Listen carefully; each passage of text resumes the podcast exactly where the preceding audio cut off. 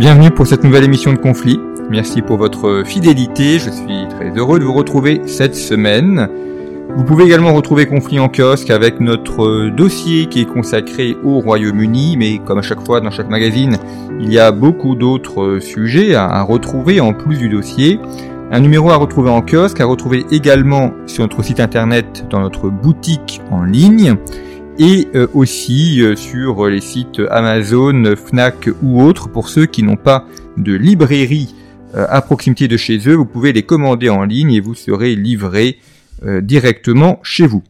Et puis pour ceux qui sont professeurs ou qui sont élèves au lycée, je signale l'apparition d'un numéro spécial bac de conflit. Alors le numéro paraîtra début octobre, donc en fonction de la publication de cette émission, euh, soit il sera apparaître, soit il sera déjà paru, mais en tout cas, euh, il y a ce numéro que vous pouvez retrouver, qui est consacré au programme du baccalauréat et qui aidera les uns et les autres à préparer leurs cours ou à préparer leurs épreuves. Cette semaine, nous partons euh, dans le domaine de l'histoire économique, de l'histoire intellectuelle pour aborder la question du protectionnisme et euh, des rapports euh, conflictuels souvent entre libre-échangistes et protectionnistes. Pour évoquer ce thème, je reçois Francis Demier. Bonjour. Bonjour. Merci beaucoup d'avoir accepté notre invitation. Vous êtes euh, historien de l'économie, vous avez été professeur à l'université de Nanterre, auteur de, de nombreux ouvrages sur les sujets d'histoire économique et auteur récent au CNRS édition euh, d'un ouvrage intitulé La nation, frontière du libéralisme, libre-échangiste et protectionniste français pour la période 1786-1914. Comme chaque semaine, les références des ouvrages des auteurs invités sont à retrouver sur le site internet de Conflit. Alors beaucoup de choses dans cet ouvrage qui est, euh, qui est volumineux, mais qui se lit bien et qui permet d'aborder un sujet avez quelques idées, quelques impressions, mais qui n'est pas forcément été abordé dans sa totalité.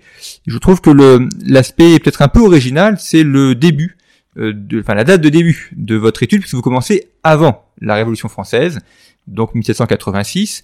C'est une manière de montrer que la Révolution est un moment aussi, enfin dans une continuité intellectuelle, et vous montrez que les débats de la Restauration ou de la monarchie de Juillet sont euh, très souvent des, la continuité de débats qui avaient commencé à l'époque de Turango, à l'époque de Louis XVI, donc avant l'épisode révolutionnaire.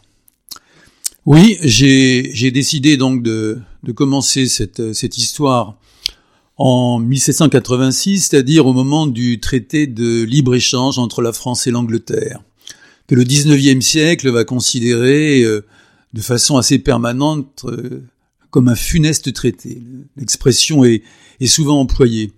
Et donc je crois que c'est à la fin effectivement de la monarchie de Louis XVI, que commence un débat nouveau sur la question des échanges, qui a été bien évidemment, depuis les débats sur le mercantilisme, à l'époque colbertiste, etc., déjà largement abordé, mais la nouveauté en 1786, c'est de prendre en compte le phénomène de la révolution industrielle. Et donc d'essayer de situer justement cette question d'une rupture économique euh, euh, importante, euh, l'apparition en Angleterre en particulier euh, de la révolution industrielle, de la prendre dans le système des échanges français. Et dans une France qui est très en retard à cette époque, effectivement, sur l'avance anglaise.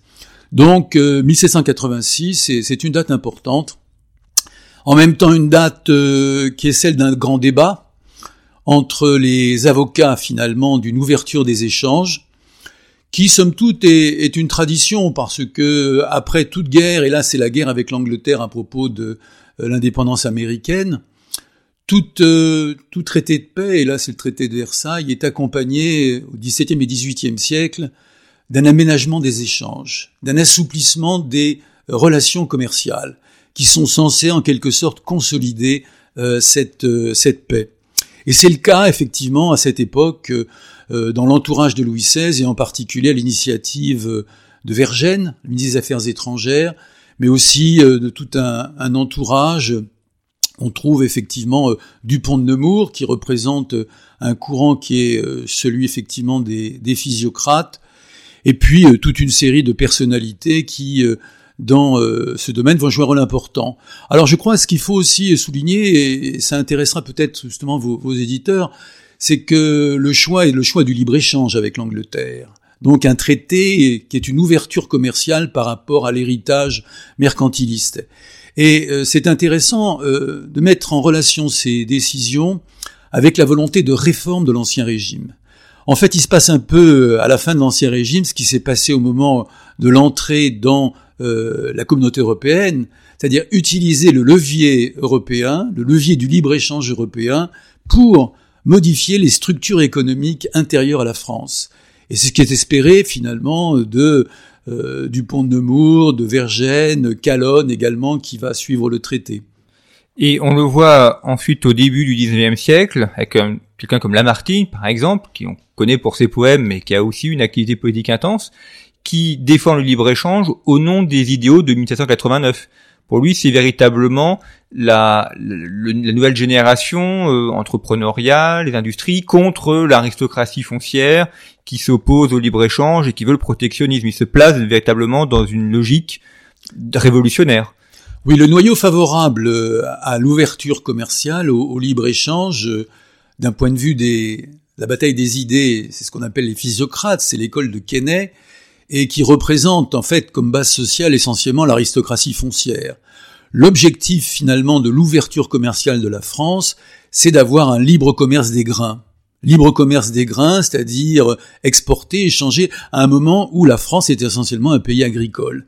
Bien évidemment, c'est un choix qui menace euh, les premières euh, souches de euh, l'industrie cotonnière en particulier, qui va se trouver exposée avec le traité de 86 à la concurrence anglaise, et qui explique entre autres que une bonne partie finalement des, des cotonniers en particulier, des, manufacturiers du coton, ceux de la région de la Normandie, mais aussi du Nord, eh bien, vont retrouver la Révolution française, vont rallier finalement euh, les courants révolutionnaires. Parce que pour eux, effectivement, c'est la garantie, ou en tout cas l'espoir d'avoir euh, une législation favorable à, la protection de leur activité.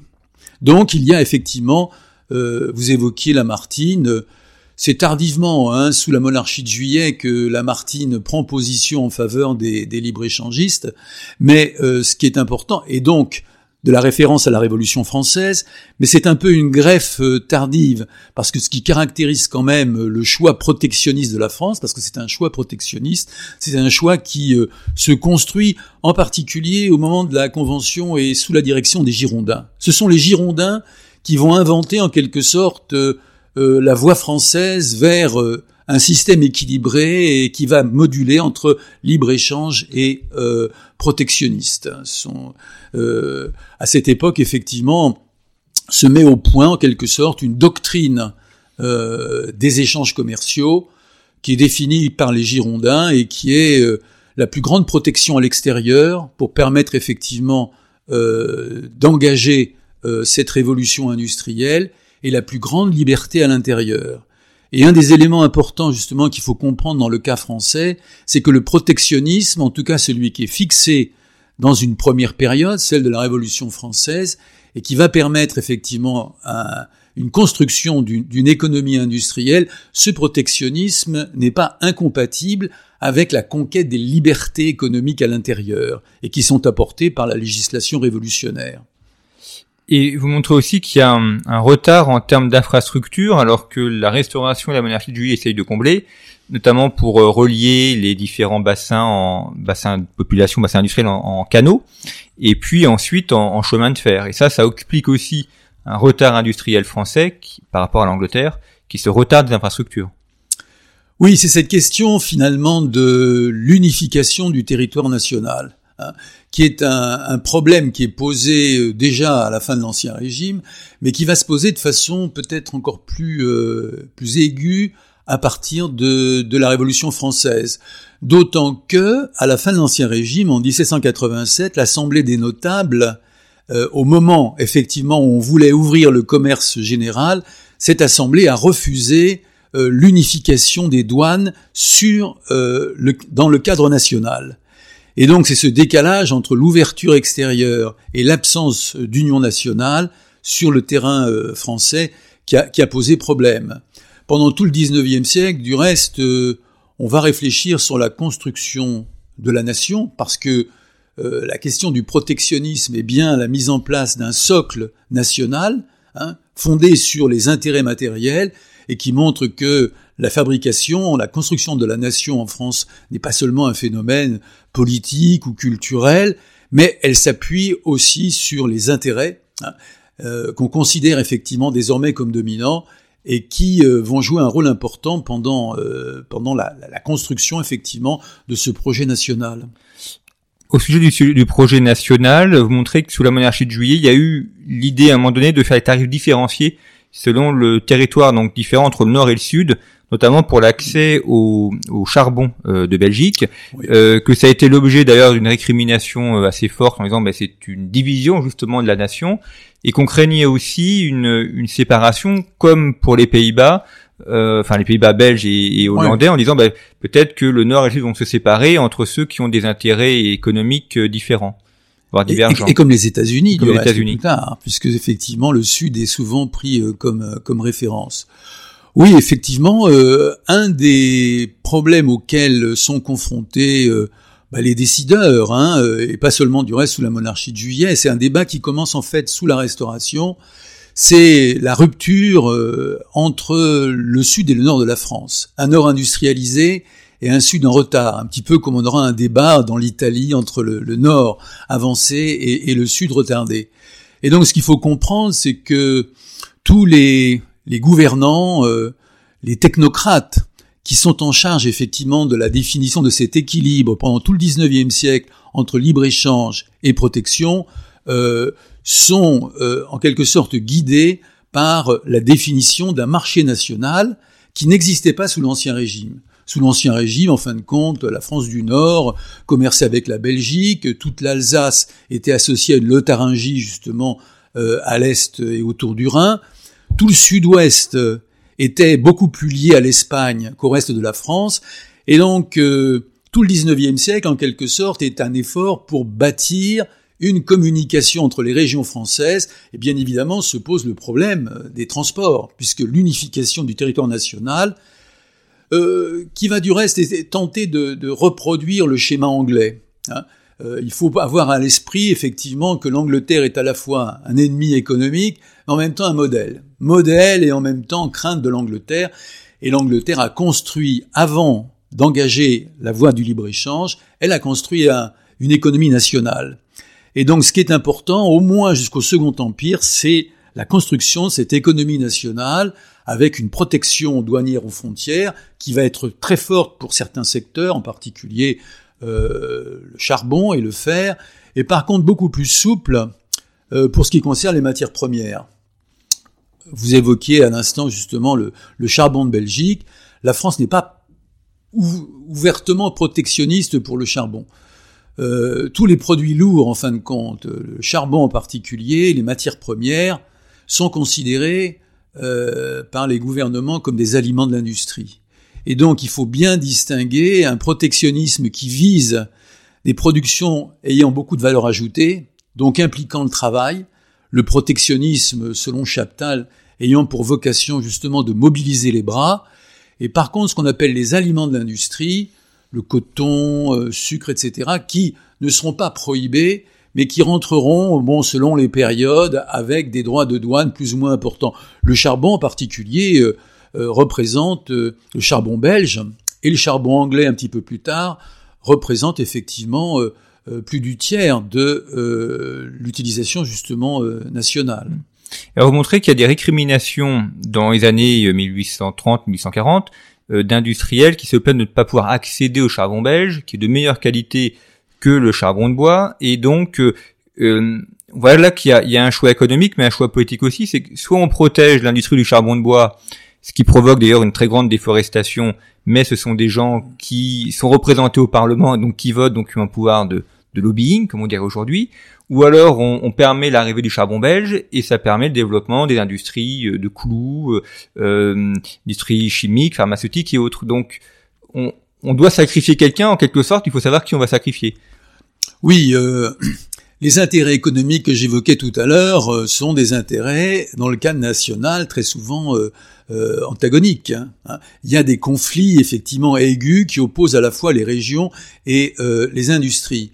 Mais pour le problème que vous évoquez, il faut tenir compte du fait que, contrairement à l'Angleterre, qui très vite va s'orienter vers une fabrication de la fonte et du fer à partir du charbon de terre, euh, la France met au point sous la Restauration, et c'est un choix qui va se prolonger pratiquement jusqu'au Second Empire, hein, et qui euh, est un choix mixte, et qui consiste à faire la fonte avec le bois, et d'autre part euh, le fer avec le charbon de terre. Et donc euh, c'est un choix qui en quelque sorte va associer les maîtres de forge et d'autre part les propriétaires terriens, l'aristocratie foncière détentrice de ces forêts et qui alimente donc cette filière mixte. Et on a là la formation dans les années 30 mais surtout les années 40 d'un bloc protectionniste qui est en même temps considéré comme un bloc euh, aristocratique, la, la résurrection en quelque sorte des privilèges de l'ancien régime, qui domine la Chambre des députés et qui impose effectivement un prix élevé du fer et de la fonte et qui en même temps aboutissent euh, à l'enrichissement de l'aristocratie foncière. Hein. C'est donc un élément qui prolonge en quelque sorte aussi les revenus de l'aristocratie foncière et qui accroche ces légitimistes à la France des notables, à la France de Louis-Philippe. Alors je donne quelques chiffres euh, ici de votre, votre ouvrage, ça permettra de, situer un petit peu les choses. Vous dites qu'en 1789, la production de fer entre la France et la Grande-Bretagne est quasiment la même. En 1846, la Grande-Bretagne produit quatre fois plus de fer que la France. Donc là, on voit évidemment un différentiel qui est important. Et ce qui est intéressant également, c'est le prix du fer qui reste stable en France. Alors le prix du quintal de fer, 38 francs en 1835. Ça baisse un peu en 1845, 32 francs, et on revient à 38, 38 francs en 1848. Alors qu'en Angleterre, le prix du quintal de francs est de 20 francs. Oui. Pardon, le prix du quintal de fer est de 20 francs. Donc un différentiel de 18 francs, c'est quasiment un rapport de 1 à 2. La moitié. La moitié. Donc là, on voit bien les conséquences que ça peut avoir si il s'agit de faire des bâtiments, euh, construire des voies, enfin des, des locomotives, euh, enfin tout ce qui est à base de fer. Donc c'est, c'est, ça provoque évidemment un, un retard ou des difficultés pour tout le tissu industriel français. Alors les débats qui, à cette époque-là, justement sur cette question du fer, euh, divisent euh, la Chambre des députés, euh, c'est un débat en fait sur le bond en avant qui consisterait effectivement à faire basculer la métallurgie française vers le modèle anglais, c'est-à-dire tout charbon de terre. Ce qui est bien sûr très difficile parce que la France est relativement pauvre en charbon. Mais l'argument des métallurgistes et de puissants maîtres de forge en particulier, hein, qui euh, dominent euh, euh, la région du Nord et surtout la région, la région de Saint-Étienne, mais toute la couronne boisée du bassin parisien, et de dire que sans protection, les, les manufacturiers, le patronat ne fera pas les investissements.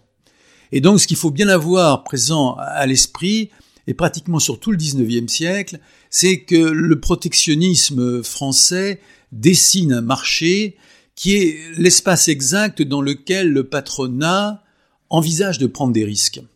Et donc, sous la monarchie de juillet, l'argument décisif, effectivement, du patronat de, la métallurgie, épaulé du reste par euh, les propriétaires fonciers, c'est de dire, si vous ouvrez effectivement la métallurgie anglaise, nous ne ferons pas les investissements et la France va perdre encore du terrain par rapport à l'Angleterre. Donc là, le protectionnisme est considéré comme euh, en quelque sorte un coup de pouce à l'investissement.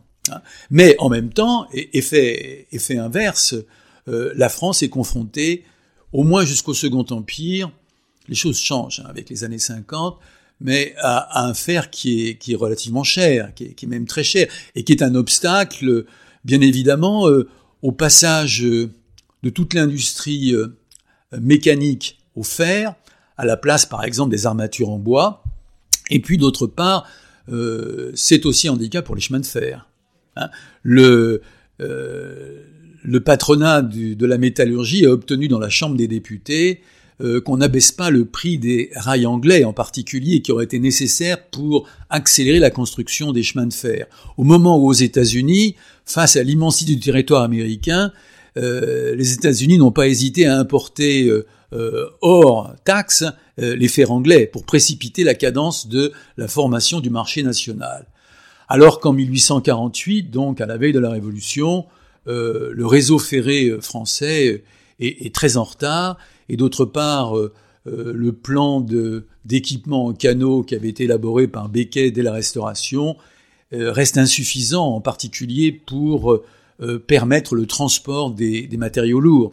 C'est ce qui explique du reste, euh, en dépit de la baisse des droits de douane sur les charbons belges, que la région de Saint-Étienne, par exemple, euh, produit son charbon à des prix qui sont 30 à 40% plus élevés que ceux qu'on importe dans le Nord. Parce que tout le bassin de Saint-Étienne, Lyon, la métallurgie, etc., sont coincés par le coût des transports des charbons belges ou des charbons anglais qui arriveraient à des prix excessifs. Saint-Étienne, c'est 50% de la production de charbon en France dans les années 1840. Pardon? C'est 50% de la production de charbon en France dans les années 1840 à peu près. Oui, oui, oui. Et c'est un bassin euh, qui est un bassin étanche et qui va euh, permettre justement une concentration économique euh, dans la fameuse compagnie des, des houillères de la Loire, qui va, dans les années 1840, constituer en quelque sorte le point de départ d'une condamnation justement de ces grands monopoles par les libre-échangistes. Les libre-échangistes qui, à la fin de l'Ancien Régime, ont une image aristocratique, puisque c'est la physiocratie, l'aristocratie foncière, euh, leur profil change considérablement de la fin des années 1820-1830 à 1848 avec l'apparition d'un courant inspiré du reste par le libre-échangisme anglais, par euh, les mesures de Peel, de Cobden, etc., et l'abaissement des droits Et donc on va avoir un libre-échangisme qui va basculer pour une part à gauche. Hein.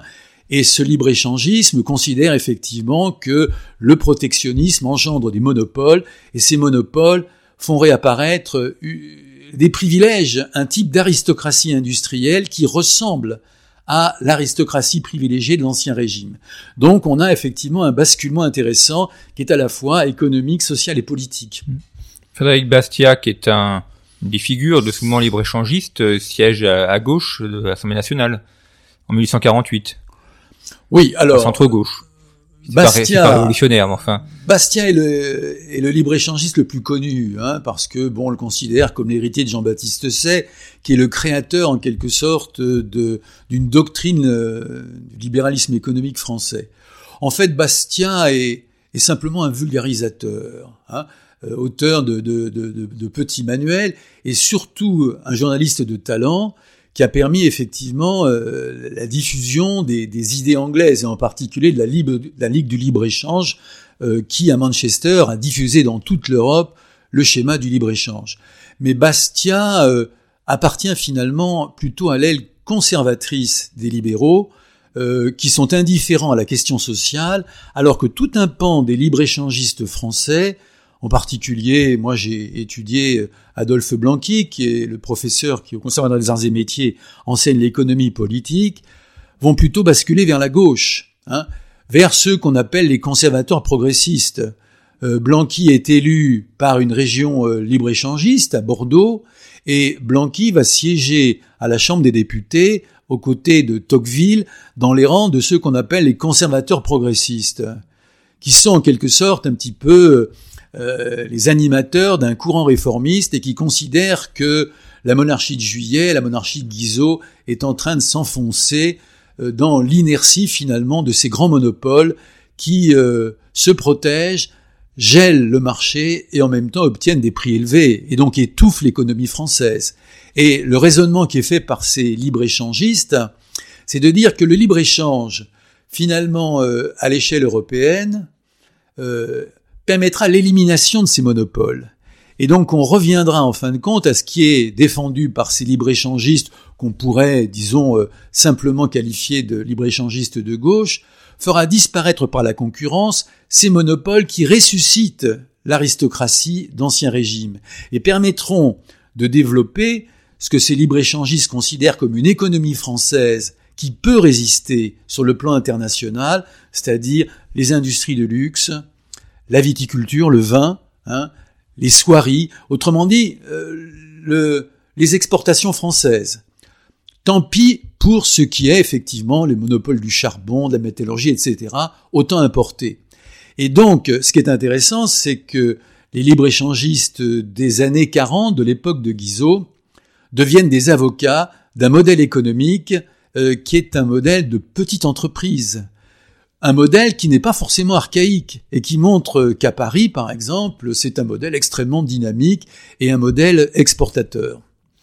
Vous classez Tocqueville parmi les libre-échangistes Pardon? Tocqueville, vous l'intégrez parmi les libre-échangistes Oui, Tocqueville appartient à un courant libéral. Bon, Tocqueville a peu participé au débat sur la question douanière, mais il appartient donc à un registre politique critique à l'égard de euh, la France de Guizot et qui permet effectivement une rencontre entre un défenseur effectivement de ce libéralisme critique et les libre-échangistes qui essaient d'avancer un modèle ce modèle de petite entreprise, pourquoi est-ce qu'ils y tiennent aussi? Parce que c'est un modèle d'échange égal.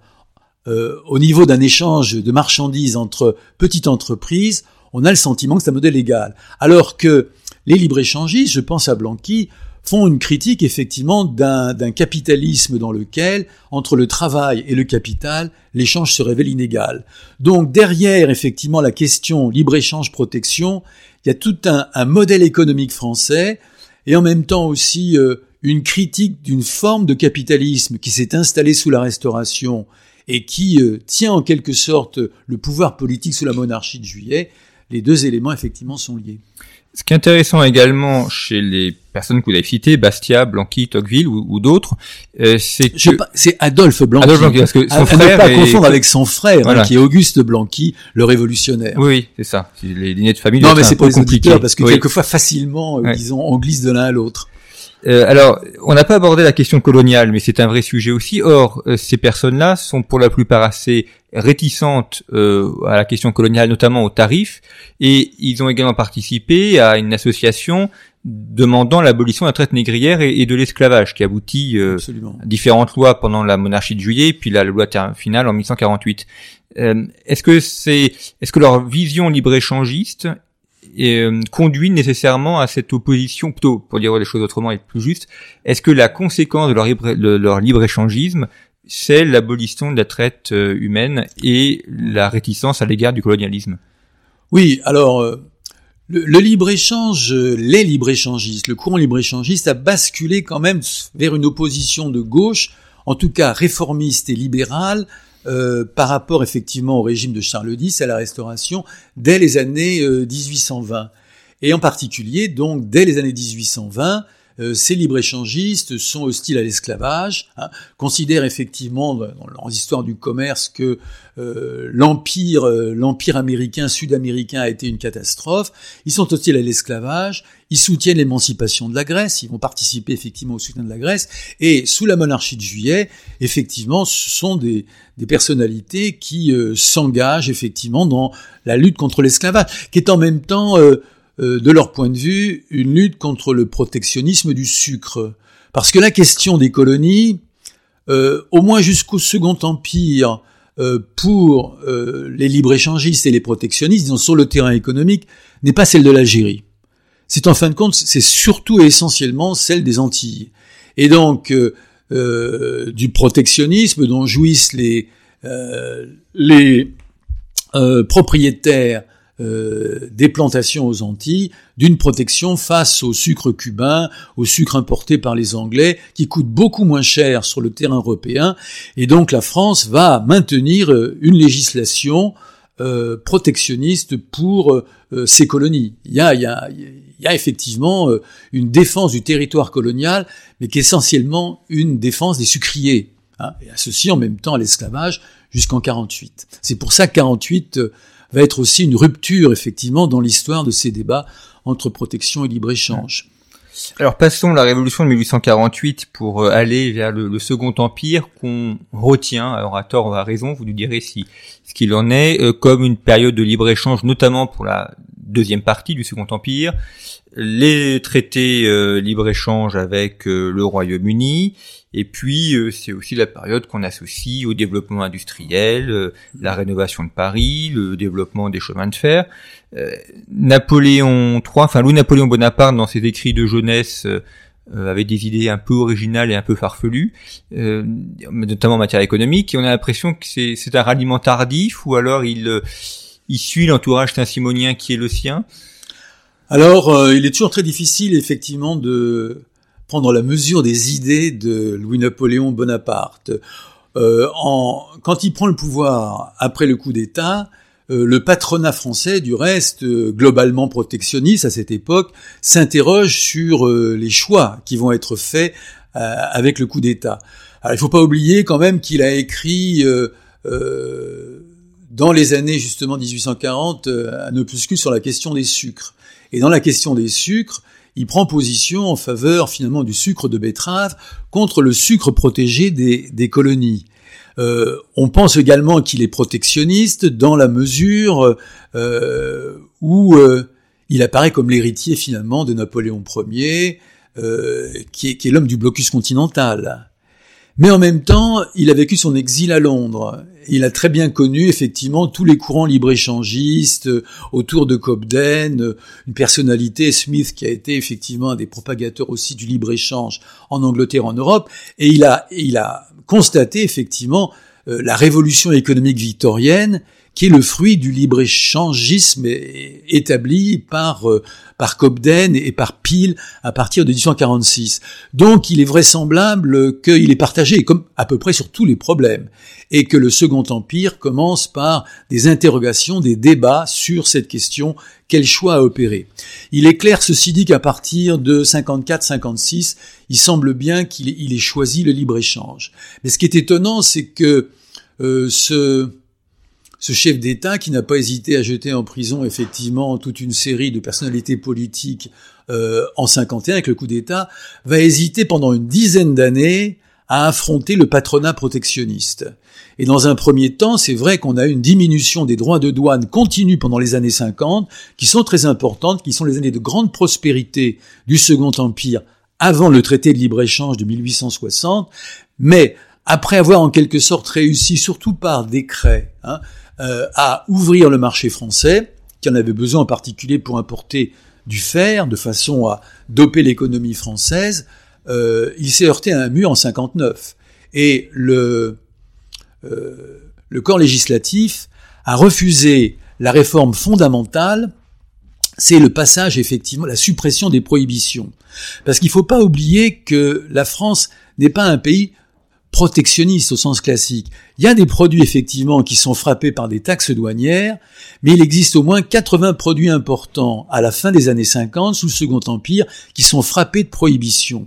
La monarchie de Juillet avait l'intention, elle aussi, d'éliminer les prohibitions, considérées comme un héritage effectivement de l'ancien régime. Et il a, il a fallu attendre le traité de 1860, donc un coup d'État douanier, pour imposer, grâce à la législation du Second Empire, un libre-échange qui va changer la donne.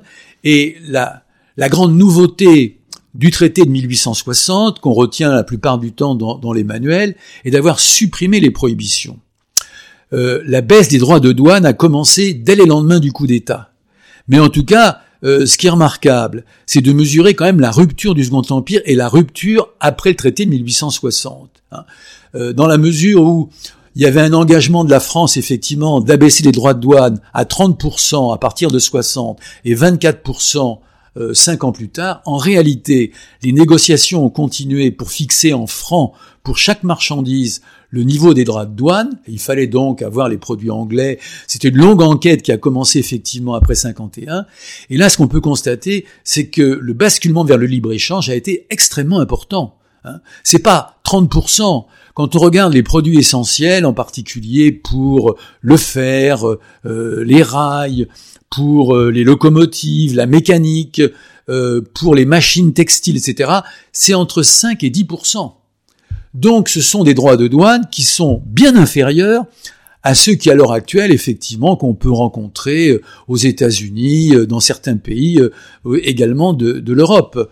Il y a un véritable choix libre-échangiste qui va s'accompagner du reste d'une mutation économique importante de la France.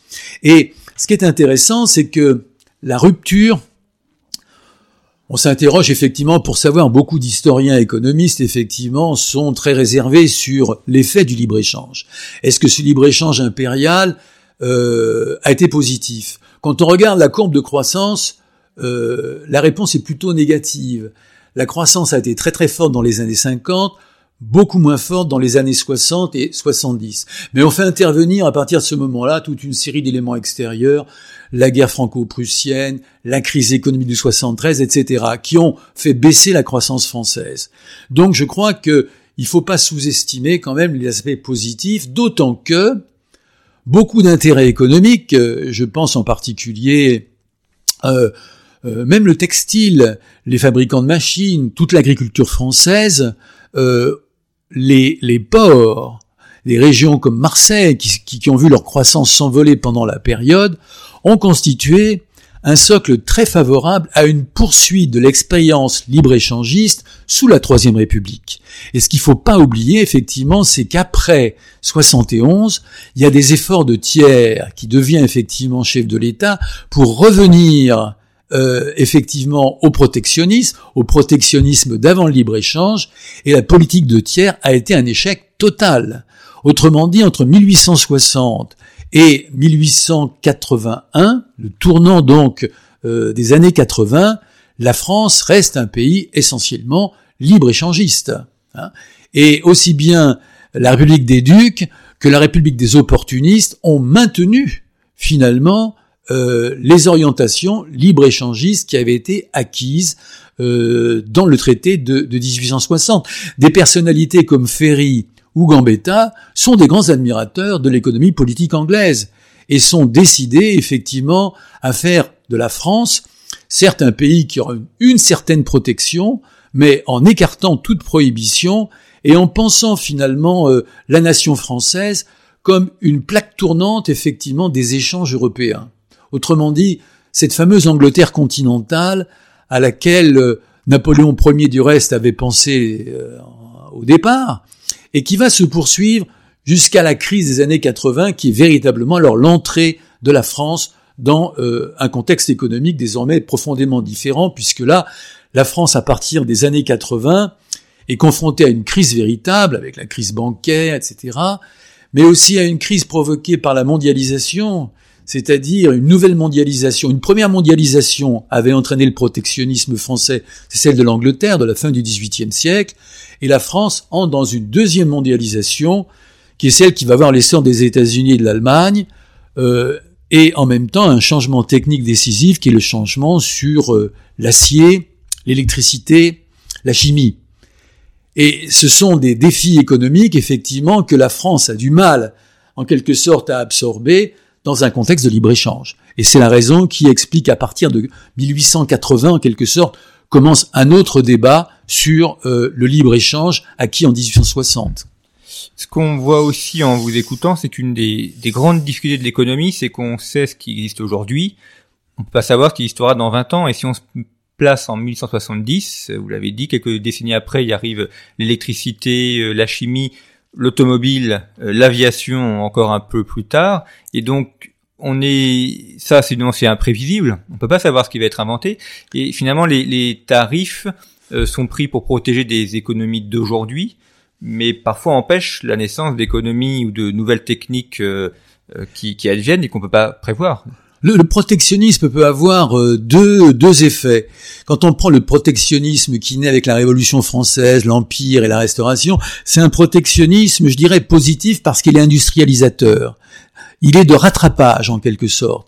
Et vous avez des protectionnismes défensifs, hein, qui sont les effets d'une mondialisation mal maîtrisée par une nation qui est engagée dans une concurrence qu'elle ne maîtrise pas, qu'elle ne parvient pas effectivement à, dominer.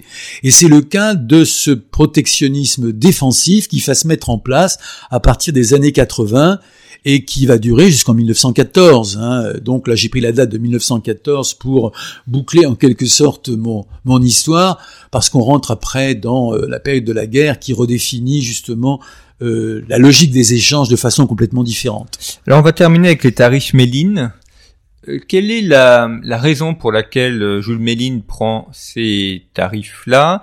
Est-ce que c'est il y a une, essentiellement une question politique de, de, protéger la paysannerie qui vote républicain, qui vote donc pour son parti, qui vote pour lui, et donc ça, il s'agit de satisfaire la clientèle électorale? Euh, alors il y a plusieurs raisons. Hein. Euh, il y a un enchaînement et non seulement il y a des mesures Méline, euh, les fameux tarifs Méline de 1892, mais je dirais que de façon plus intéressante, c'est ce que j'essayais de montrer. Euh, j'ai pas voulu réhabiliter Méline, mais en tout cas je me suis intéressé à une certaine complexité effectivement de ces prises de position. Le, le, tarif, les tarifs Méline sont bien évidemment contemporains d'une crise économique importante qui va surtout être une crise de la paysannerie. Dans les années 80, euh, la pression des, des blés américains, euh, qui était relativement faible hein, jusqu'en 1880, va désormais être, être importante. Et on a une baisse des prix sur le marché international qui est pratiquement de 40 à 50 et qui met euh, en difficulté et qui menace à la fois du reste les grands propriétaires, euh, les plaines à blé finalement euh, euh, du centre de, la France, du bassin parisien et du nord, mais aussi une toute petite une toute petite exploitation familiale qui souffre énormément effectivement pendant ces années 80. La chute des prix entraîne un effondrement de l'économie rurale parce que c'est également la chute de l'activité qui était liée à l'agriculture, c'est le chômage qui gagne les, les, campagnes, une baisse du pouvoir d'achat, euh, un endettement qui désormais se fait plus pesant, il y a donc en profondeur une grave crise de la paysannerie. Mais il y a d'autres problèmes qui apparaissent dans les années 80 et qui expliquent effectivement euh, le fait que Méline soit convaincu avec euh, un ministre euh, auquel il faut être attentif, qui est Jules Roche, qui est à l'origine, en fin de compte aussi, des tarifs de 1892. Hein. et donc, un autre problème intervient, qui est un problème politique, qui est la percée du boulangisme, dont on craint qu'il puisse gagner la paysannerie. On a encore, dans les années 80, le souvenir des démoxocs, effectivement, de la Seconde République et de l'apparition d'une paysannerie rouge, qui menacerait en quelque sorte l'équilibre républicain à travers la percée euh, du nationalisme de, Boulanger. Et il y a un autre problème, c'est la percée des syndicats et du socialisme. Et donc, euh, la voie étroite qu'essaie de dessiner Méline est une voie à la fois hostile au nationalisme de droite, il n'est pas nationaliste, hein, Méline, et en même temps à l'internationalisme de gauche. Et donc entre les deux, il y a aussi ce terrain économique à sauver, qui est celui d'une paysannerie. Étant entendu que le projet de Méline est de profiter également de la baisse des prix, la baisse du prix du sol, pour permettre à la paysannerie d'acheter de la terre et donc conforter un modèle qui était du reste un modèle qui était dans l'esprit de beaucoup d'économistes dès les années 1840 et qui consiste à stabiliser l'économie française sur une complémentarité industrie-agriculture avec l'ancrage sur la petite propriété. Alors vous dites que le, prix du blé euh, baisse de 50%, ce qui est d'abord une bonne nouvelle pour ceux qui ont besoin de, enfin pour ceux qui essentiellement de blé, mais ça veut dire aussi qu'il y a un retard en termes de mécanisation dans l'agriculture française. Si on, si on produit un blé beaucoup plus cher que le blé américain qui est importé, euh, il y a autant en termes de mécanisation, en termes d'usage d'intrants, d'engrais. Oui, oui, bien sûr. Euh, il y, a, y, a, un retard euh, technique hein, qui est évident dans l'agriculture française, moins évident dans les, dans les grandes plaines, mais qui est réel finalement euh, pour l'ensemble de l'agriculture. Mais en même temps, ce qu'il ne faut pas négliger, c'est que les tarifs de Méline ne sont pas des tarifs simplement ou seulement défensifs. Il y a un programme agricole de Méline qui consiste à développer le crédit agricole pour permettre effectivement une mutation économique euh, de, de l'agriculture. Il y a tout un effort dans l'éducation euh, du monde agricole, euh, dans la diffusion des techniques nouvelles. un des grands acquis de l'école de Jules Ferry, c'est aussi d'apprendre à la paysannerie à modifier et à moderniser son, son agriculture. Il y a des cours de d'agronomie, d'agriculture, effectivement, qui vont gagner l'école publique. Donc je crois qu'il ne faut pas perdre de vue que le projet de Méline n'est pas un projet, disons, réactionnaire euh, au, sens économique. Hein. Il est fondé également aussi sur ce, programme qui est un programme de consolider ce qui est considéré quand même comme une, assise importante de la, vie politique française, euh, qui est l'agriculture, la paysannerie. Et on peut dire que, je dirais qu'il a presque l'intuition du nécessaire ralliement de la paysannerie dans les grands affrontements, dans les grandes crises euh, auxquelles va être confrontée la France en 1914. Hein. Dès les années 80-90, plusieurs députés, des députés conservateurs, et pour appuyer et conforter justement le choix protectionniste dans l'agriculture, disent n'oubliez pas effectivement que le paysan est notre soldat le plus solide. Bien, merci beaucoup Francis Demier d'avoir euh, présenté au micro de conflit ces débats euh, extrêmement riches entre libre-échangistes et protectionnistes. Je rappelle le titre de votre ouvrage La Nation, frontière du libéralisme, libre-échangiste et protectionniste français 1786-1914, qui est paru aux éditions CNRS. Merci beaucoup pour votre fidélité et je vous retrouve la semaine prochaine. Merci.